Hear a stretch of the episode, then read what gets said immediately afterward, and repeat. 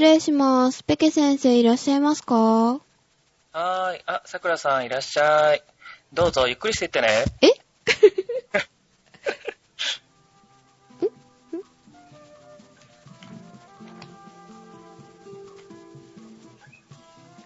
中学生さくらのデジタル無室へようこそ。この番組は医学医療についてデジタルドクターペケ先生とおしゃべりする番組です。お届けするのは、さくらと、ピケと。ジェシカです。こんにちは。こんにちは。はい、こんにちは。えー、先日とうとう日本でも新型インフルエンザ感染者が出ましたよね。出ちゃいましたね。はい。カナダから帰国した、あの、高校生と引率の先生だったし、まあ学生だった桜ねも。気になりましうた。んあ、そっかそっか。でもさ、インフルエンザって毎シーズン、ほら、流行ってるじゃないはいはい、うん。なのに今回、マスコミ大騒ぎしてるでしょそうなんですよ。あの、今回のは何が違うのかなとか、う。うん知っていそうでなんか知らないでしょインフルエンザのこと。あ、そう言わればそうだね。風邪とどう違うのよとか。うん。うんうん。他にも桜の頭にいろいろとハテナが浮かびましたので、ペケン先生に教えてもらいたいなと思ったんですよ あ、そっね。か。うん。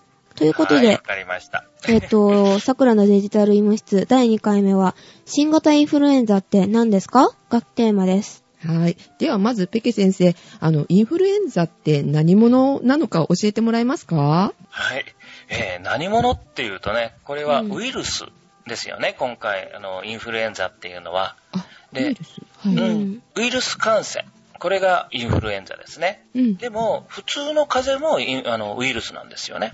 へぇで、下痢とか、あの、昔ね、よく怖い病気でペストとか赤痢とかって言ってたのがあったんだけども、うんあれは細菌感染なんですよ。で、最近聞かないでしょ細菌感染。多分シャレじゃないけど。はい、そうですね。ね。うんあれなぜ聞かないかって言ったら、抗生剤物、抗生剤。はい。うんあれがね、すごく効くんですよ。ああ、そうなんですうねね。だからもうどんどんやっつけれるようになっちゃった。あーペストとかだってあの、ね、教科書とかそういう本でしか見たことないっていうか。でしょはね、い。うん赤痢なんてのも最近ね、ほとんど聞かないですよね。ああ、そうですね。はい衛生状態っていうんですかそこは悪いところとか。そうそうそうそう。さらに抗生物質ができたおかげで、ああ、そうね、なんすでごくすなくなっねた。。ところが、ウイルはい。はい。ウイルスには抗生剤って効かないんですよ。あ、聞かないんだ。ウイルスっていうのは、はい。あの、自分自身では増えることできないんだよね。じゃあどうやって増えるかっていうと、はい。い生きている他の生物の細胞に入って、はい。で、自分を増やしてもらうの。えー、寄生虫みたうい。んそうそうそう。寄生虫よりもっとずっと小さいから、はい。例えば風邪のウイルスであれば、うん鼻の粘膜とかね、はい。気管の内側とかに細胞ってあの自分の DNA とか RNA っていうその増やす情報をはい。うん。入れちゃうわけですよ。へぇで、どんどんどんどんその細胞に自分の体を作ってもらって、はい。で、そこを壊して、で、次のところの、隣の細胞にまた移っちゃうと。へぇ怖いな。うんそう。ちょっと怖いでしょはい。で、そこだけで細胞を壊すもんだから、その時に、それが鼻水になったり、うん痰になったり、どんどんその感染した細胞を壊しながら、次々と広がっていく。へーこれがウイルス。あ、そうなんですね。うんううーん最近の場合は、その、細胞は壊していかない。そう、あの、自分だけでどんどん増えていくの。増えていくんですうんね。。だから大腸菌とかね、お腹の中で菌が、細菌がいるけれども、はい。お腹の中でどんどん増えていく。勝手にね。で、時々それが悪さをして毒素を出したりするとはい、それで病気になったり。うん。おーだから、その、抗生剤が効きにくいっていうこと、それから、ウイルスが増えるのをやっつけようとすると、生きている細胞をやっつけることになるんですよね。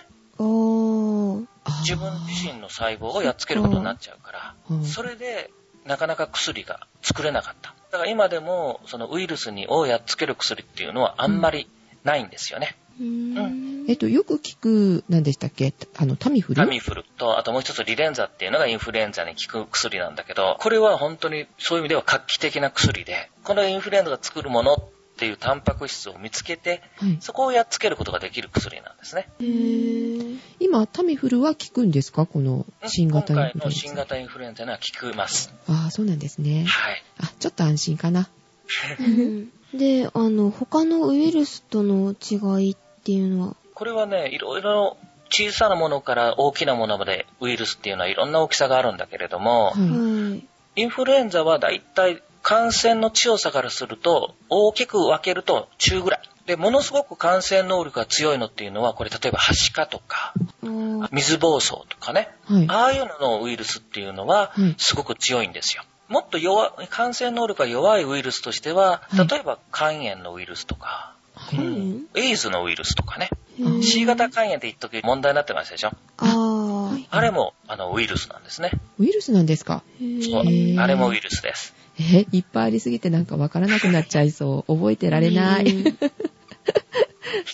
へーだけ、ど、肝炎なんていうのは、ほら、あの、輸血したりとか、そうじゃなかったら移らない。では、いエイズもあれウイルスですよね。あれも、強い接触、本当に濃厚な接触がないと移らないウイルス。ううんん、普通に生活してて、あの、接する分は大丈夫ってこそれでとではす全よ然ね。大丈夫。はしかなんかだと、はしかに感染してる人の部屋にいるだけで感染しちゃうぐらい強い。へえ、ーじゃあそのウイルスがふわふわふわふわ浮いてるわけですかそうです、そうです。空気中に浮いてる。いやー。だからもうこれはマスクしてても、よっぽど強いマスクじゃないと感染しちゃう。ああ、そうなんですへねー。今回の新型インフルエンザのウイルスっていうのは、ふわふわとそんな浮いてるほどではないってことでしょうか、そうですね。うんあの、飛沫感染って言うんだけど、はい。咳とかするでしょゲホゲそれ。ホと、そしたら椿の中に、はい。その中に入って飛び出すわけ。喋ったりとかう、ん咳をした時の、その飛ぶ範囲の間がだいたい感染する範囲と思ってもらったらいい。えー、じゃあ近寄っちゃいけませんね、その一つそのうそうそうう。そうそう。へーだか、ら、ほら、今回の場合でも、はい感染した人の周り2メートルの人っていうね、言い方してたでしょ。はい。だから、その唾の飛ぶ範囲の2メートルの範囲の人は感染する可能性がかなり高いので、そそのの人はきっちり隔離するわけね。うん人感染の強さとしては、中ぐらいの強さっていうのがインフルエンザだと思ってもらっていいあ。と、新型インフルエンザって言われてますけど、はいあはのい新型っていうのはどういうことなんですかねこれは、今まで人類が経験したことがないウイルス、インフルエンザっていうのを新型っていう言い方を する。うーあんー新人さんですね。そうそうそううんだから、毎年ね、A 型インフルエンザ、B 型インフルエンザっては流行るじゃないですか。あ、言いますね。はいはい。あれは、まあ、前からちょっとずつ形を変えながら流行るんですよね。うんでも今回のは今まで、まあ、豚とかにしかほとんどいなかったのが、はい。人間にも感染するようにインフルエンザが形を変えちゃったわけです。ああ、人にも移るようになっちゃったってことですそうね。そうそうそうそう。だからインフルエンザっていうのはすぐね、形を変えるんですよね。なので、はいで、それが新型だとなぜ怖いかというと、うん。人が今まで経験したことがないから、うん。それに対しての抵抗力、いわゆる免疫ですよね。あ、はいはい。ウイルスをやっつける能力を持ってないんですよ、ほとんどの人が。ああ、そうですよね。初めての人だから顔知らないって感じですよね。そうそうそうそうそうう。ん、へえ。なの、で、大流行する可能性があるんですね。多分今回のインフルエンザも、うん。ルもう日本にも入ってきたけどもう、ん。日本でも流行する可能性はあります。あ、そうなんですね。うんえっと、じゃあ、あの、軽くインフルエンザにかかったりとかすれば、次は、あの、症状が軽くて済むってことですかそうそうそうそうう。んだから早めにかかっちゃって、早く治った方が安心っていう考え方もある。あ、これねが進化して、それをかかるよりもってこと免疫持つってことですようんね。今回で免疫持ったら、これが進化しても。うん。少そう、しこはれが大多丈少夫形を変えても、それに対してのある程度抵抗力ができるので、うん。あ、そうなんですね。うじゃあ、今、あの、日本に入らないようにってしてるけど、どうなんでしょううん、まあ、どうしてもね、例えば、あのー体のすごく弱い人なんかだと、やっぱりこれが感染することでね、重症したりとか、肺炎を起こしたりとかはいするような人もいるから、うん。できるだけ入れないようにするっていうのは間違いではないんですよ。へうえ。学生とか小中学生ぐらいの子だったらどうなんですかねかかっても大丈夫ただ、今回の場合は、流行するっていうことと、はい。かかった時にどれだけ害が起こるかっていうことは別で考えないといけない。んどういうことですかちょっと前に鳥インフルエンザって言ってたじゃないですか。うん。で、鳥インフルエンザの時はもう大変なことになるよって言ってたよね。え、大騒ぎでしたね。はい。あれはなぜそういうことを言ってたかというと、新型であって、強毒性って言って、非常にこれで死ぬ人が多いと。だから怖いって言ってたんあですよね。ー。今回のなんか弱毒性だとか言ってますそうそうよってね。言ってるでしょうん。だから今回のも新型インフルエンザは新型インフルエンザなんですよ。はい。だから大流行する恐れはあるんだけれども、はい。今度の出たのは弱毒性だから、かかってもそんなに心配することはないと。うん、体が弱いとかそんなんじゃない限り、うん、死ぬみたいなことは。まず考えない。うん、られないあー。じゃあ、鳥インフルエンザの方がよっぽど怖いんですね。そうです、そうです。うんだから、今、政府の方が、そのね、あの、いろいろやってるっていうのは、うん鳥インフルエンザにのためにはい。法律を作ってやってたから、それをそのまんま当てはめてやってるんですよね。へーだから大騒ぎしているというところはある。え、じゃあ大騒ぎしすぎってことですか結局。少なくとも、その菌の強さとかそういうから考えると、今はもう大騒ぎしすぎって言っても言い過ぎじゃないと思うね。そうなんですか。で、あの、新型インフルエンザのワクチンっていうのはもう完成したんですかねまだできてないです。え、まだなんあ、だ聞。かないもんね、まだ。個人で作る。るの結構時間かかるんですよね。鳥の卵のね、うはい。ん。あの、インフルエンザを感染させて、それが増えるのを待って、そこから抽出して作るんですよ。へぇだから生きた、ね、いわゆる有精卵、キヤコになるような卵ですよね。はいはいはい。あー食卓に上らない卵ですね登。らないってうんいう食か、 べれない卵帰っちゃうと。置いてたら、温めてたら。うん温めたらね、たちゃんとひよこになるようなやつに、うんインフルエンザをかけて、はい。うんそして作るんですよね。じゃあすぐはできないですね。もうそう、有精卵自体が数がいるし、早くても、今全力で作ったとしても2、3ヶ月はかかるっていうふうに言われてるよね。そうなんですか。うんそれに、もしもそれに全部作ったりすると、はい。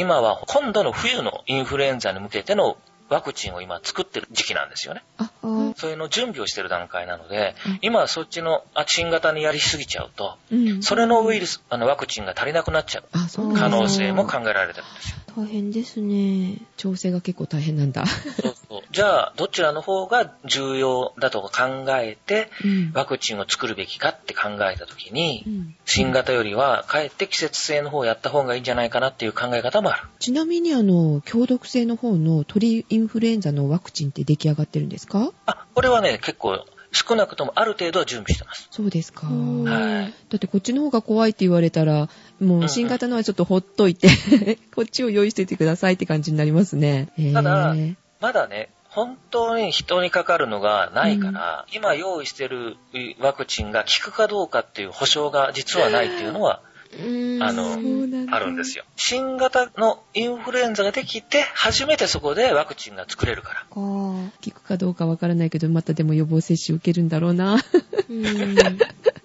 で、最初に、あの、ほ効く薬はタミフルリレンザって言われましたけど、うんうんタミフルリレンザっていうのは、もしこの新型インフルエンザがさらに形を変えたとしても、それは効くんですかねとりあえず、インフルエンザに特有のタンパク質、インフルエンザが作るタンパク質に対してはい。効く薬なので、はい。今はまず効くだろう、効いてますよね。 あ、はい。うんうんうんただ、将来絶対ずっといつまででも効くかって言ったら、それはわからない。あー実際に昔、インあのインフルエンザに効く薬ってあった薬があるんだけれども、はい。はい。やっこれは今回のインフルエンザではもう効かないっていうのがはっきりしてます。ぱ進化していくんだ、どんどん。そうですね。じゃあまずは、こうね、インフルエンザにかからないように予防予防うんうんです体ねの方が大事ってことですよね。え、じゃあ、あそうの、だね予防するには何がいいんですかねもうこれは、接触しないことが一番。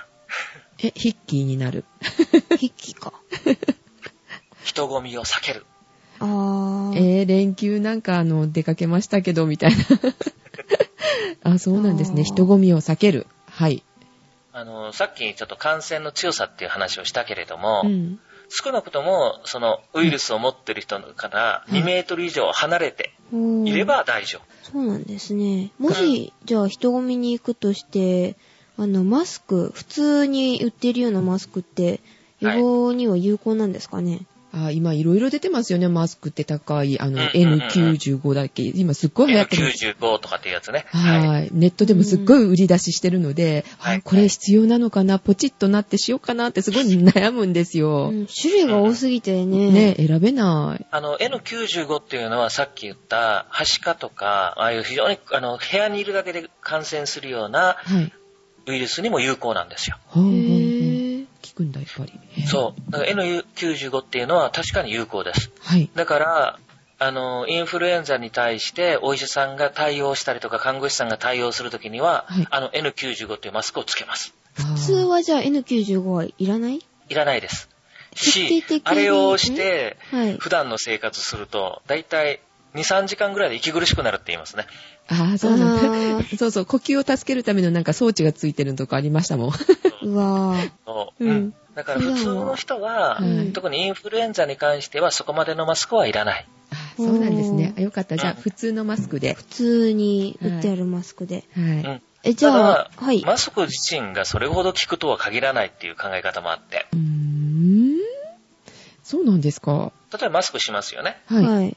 で、隣にインフルエンザにかかってる人がいて、咳とかしてるとします。はい。じゃあ、その時マスクしてる間は、確かにそのウイルスは吸わないですよね。そうですうね。ん。だけど、それを浴びたりすると髪の毛についたり、服についたり、うん。あ顔についたりししますよね。あ、そうですね。うん。じゃあ家に帰って、例えば髪の毛を触って手でご飯食べたりするうと、んそれで感染するんですよ。あ帰ったらっていうか、なんか人混みにいいるときは、その後すぐにでもやっぱり服を変えたりとかー、、お風呂入ったりそう。ね。そう、髪の毛洗ったりとか。だから手洗いが一番いいっていうのはそれなんですよね。あ、うん手洗い手有効洗いなんをです必ね。ずしましょうっていうのはそれです。そうなんですね。だから例えば、席咳をしてる人、コンコンとやるときに、まあ、咳エチケットって、例えば手ではい。唾をね、押さえるとするじゃないですか。あだはいか。らその人が、例えば、つり革を持ったりとか、あドアのノブを持ったりすると、そこにいる可能性があるわけですようね。わぁ。うんあだから、そういうところに触った可能性があるときには、必ず手を洗いましょうっていうのが基本です。うんおーじゃあ、あの、手洗いは普通の石鹸で効くんですかねあの、普通石鹸で大丈夫です。あ、大丈夫なとんでりすあえね。ず、その手についてるのを洗い流すっていうのが一番だから。うーあん。ーだから、確かにね、例えばアルコールとかで殺すっていう考え方もあるんだけれども、ははい。それよりはもう洗い流してやればいい。い。えー、ちょろちょろっと洗っただけでもうん聞きます。あ、ダメなんだ。 しまった。最低10秒から15秒洗いましょうわぁ。あうの、ん寒い時はすごい辛いですよね。あう。いーや、だからお湯になるのを待ってもいいから。 ああ、お湯でもいいんですかあ、お湯でいいですよ。おー。えーだからさっきもほらよ家に帰ってからシャワー、あの髪の毛についたのどうするかって、だからシャワー浴びてもね。かったそれで洗い流せばいいんですよ。あーそうなんですね。うん。じゃあ手を口に持っていく前にもうすぐお風呂に入るとか、手を洗うとかう、ん。こまめにそう。ご飯の前には手を洗うみたいな。うんお菓子を食べる前もよ。あ、お菓子食べる前も。うんはい。で、あと目をこすってもダメね。あー、目でも感染するんだ。あ、ちなみにですね、あの、うがいはいはいはい。うがいとかもいいんですかね手洗い、うがいとか言ってよく言うじゃないですか。うがいはね、あの、風邪に多少効くっていう報告はあるんだけれども、はい。多少。インフルエンザには本当に効果があるかって言ったら、かなり、あの、疑問がついてますね。うーんあそうなんですねあ、じゃあ、うがい薬とかはあ、用う道。がい薬はね、かえってダメ。ええ、ダメってうがい薬は、最初にお話しした、細菌には効くんですよ。えぇ、でも、そうウなんだイルスには効かない。え、風邪の時にあの、あの、これでうがいしてくださいねって、あの、渡されるんですけど、それは、うん、うん、うん。だから、その風邪ひいたら体が弱くなるので、その時にうん合わさってかん、あの、細菌感染する可能性があるので、ああ、ーそれの予防ですそかれを防ぐことはできます。あ、そっちで渡されるわけですね。そうそう。ああーそうなー。んうだ。ちにでっかいうがい薬のなんていうの、ポンプ式のありますよ、なんかあ。の、ヨードルでしょそうそう、あの茶色いやつ。えー私も会社に持ってる一個。うーんえー、じゃあそれは必要ないってことですね。このインフルエンザに関しては。うん、少なくとも、インフルエンザの予防にはなりならない。もう水で、やるとしても水でいいですね。あ、水でいいんだ。じゃあ予防は、とりあえずはもうすぐ手洗いするは10い秒以上、15秒ぐらいですか15秒以上。 はい。で、人混みにはなるべく出ないと。引きこもりする。うんはい。で、家から帰ったら、もう即シャワ即シャワーは難しいなぁ。ねシャワーは難しいかもしれないけれど、はいうん。あの、それができれば、それができるのが理想ですね。ーあ、そうですか。あーねはい。病院とかで診察拒否とかあったんですかね、本当に。あ、報道されてましたよね、そういえば。うんうんうんでもね、あれもよく調べてみると、よくわからないところもあって、はいちょうどあれ報道あったのが、あの、休み期間中ですよね。あ、ゴールデンウィーク中でしたね。ゴールデンウィークそうした中でしあょそうねだそうだ。そしたら、普通の病院は大体休診してるんですよ。ああ。そうですよね。はい。うんうん。だから見れませんって言われても不思議じゃないかもしれない。うん。あ、それを大げさに言ってる可能性もあるってことですか。それからもう一つは、電話で行って、熱があるんだけど見てもらっていいですかって尋ねた時に、はいい、や、うはいち、そう熱があるんだったら、インフルエンザの発熱外来のあるところ、もしくは、そちらの相談センターに電話してくださいとはい。言われたと。うんはい。そういうのも、この中に入ってたという話はあるんですね。あーそうなんで。すねう。ん、まあ、もちろんね、どうしてもその突然ね、病院に行くあの来たもんだから、うはんいうんそれでもやっぱりね、困るって言った場合もやっぱり多少はあったみたいですけどね。ああ、そうですうか。うんん。ただね、うんあのー現時点でも、はい。まあウイルスが一切入っインフルエンザが入ってないとは限らないですよね、今ね。そうですあ、ね。日本にってことで日すか本にはね、いす、で、にね、はい入ってるかもしれない恐れがあったわけじゃないですか。はい。じゃあ、ある病院に、もしもこれだけマスコミが騒いでる時に、あそこでインフルエンザ出たよってなったらう、んそこ病院行きますみんな。行きませんねあー行かないでしょじゃあみんなが来なくなる。そうそうそうそう。そういうのもやっぱり、これだけマスコミが騒ぐとね、うんうん病院としてもできるだけそういうことはしたくないわけですよ。で、さらに、さっき言ったみたいに、そのマスク、ね、うん。はい高いマスクをして、は本当はだから防ぐためには、はいお医者さんの場合はもうゴーグルをして、い。え、うあわのぁ。、帽子をかぶって、うん。であ、ーガウン、使い捨てのガウンとかを使うわけですよね。あ、見た見た、あの、飛行機の中に乗り込む、あの、すごいや装ってたでしょ備の人。はい。ああれがないとダメってことですね。あ病れ院やねりなさいって言って、今はい国の方から病院には指定が来てます。えあ。ー、みみんな持ってるんですかじゃあ、お医者さんたちは。いや、だからそれ用意しなさいって言われてるんですよ。だから当然それお金がいりますよね。そうですよね。ね。でもしもそういう人がいたら、その部屋を消毒したりとかっていうこともしないといけないですよね。うわああ、そー。れで費用とかがそかう。かでるもんだ。国からはそれ以上、あの、援助が出るっていう話は今のところ一切ないので、え、国が配ってくれるわけじゃないんしろだって言っ。てるのに。そうそうそう。だからそれ全部病院の負担なんですよ。うんっていうことを考えると、病院は受けたくないですよね。そうですうんね。そうですね。あはいの、インフルエンザと思う症状がもし出たら、あ、そうどだう。すればそう。だから普通のね、病院に行っちゃうと、そういうふうに断られちゃうわけでしょはうんうんそうですねだ。から、ちゃんとそういうところに行きましょうと。え、そういうところっていうのはどうしたらいいんですかえっと、基本的には各保健所が、はい。その発熱が、あの、相談センターっていうのを用意してるんですよ。い。ああ、ありましたね。ははいい。うんそこにまず連絡をすること。うん電話をすること。そうすると、各ところにはい発熱外来っていうのをはい用意してくれてるので、はい。そこに行くようにしましょう。そうですかおーえっと、なんか各都道府県でそういうところができてるってことは、電話番号とかもまちまちってことですよね。そうですね。各県ごとに電話番号がちょっと用意されてますね。あうー。ん。だから、新型インフルエンザ相談窓口っていうキーワードで検索すれば、はい。えーすぐ出てきます。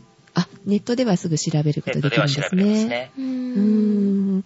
えっと、でもなんかお年寄りとかで、えっと、どこに相談したらいいのって、うろつく人もいると思うんですけど、ネッはトい環境がない人とか。で、そういう人だかは、らそういう人は、はい。もう、どこでもいいです。自分の知ってる病院にはい。電話で相談してみてください。え、あの、かかりつけとかのいつもかの。かりつけでもいいです。あ、そうですか。うんそしたら教えてそうするくれとねます、あの、今、医師会の方から、はい。はい。病院の先生には、はいここにが受け入れ先ですよっていう通知が全部回ってます。ああ、そうなんですね。え、じゃあ教えてくれるんですか教えてくれます。ここに行ってくださいって言って、あの、電話してくださいっていうのを教えてくれます。おーあー知らなかった。まず、はい心配だったら電話をすること。はい。じゃあ、近くの病院に、とりあえずは電話で、どうしたらいいですかって聞いた方がいいね。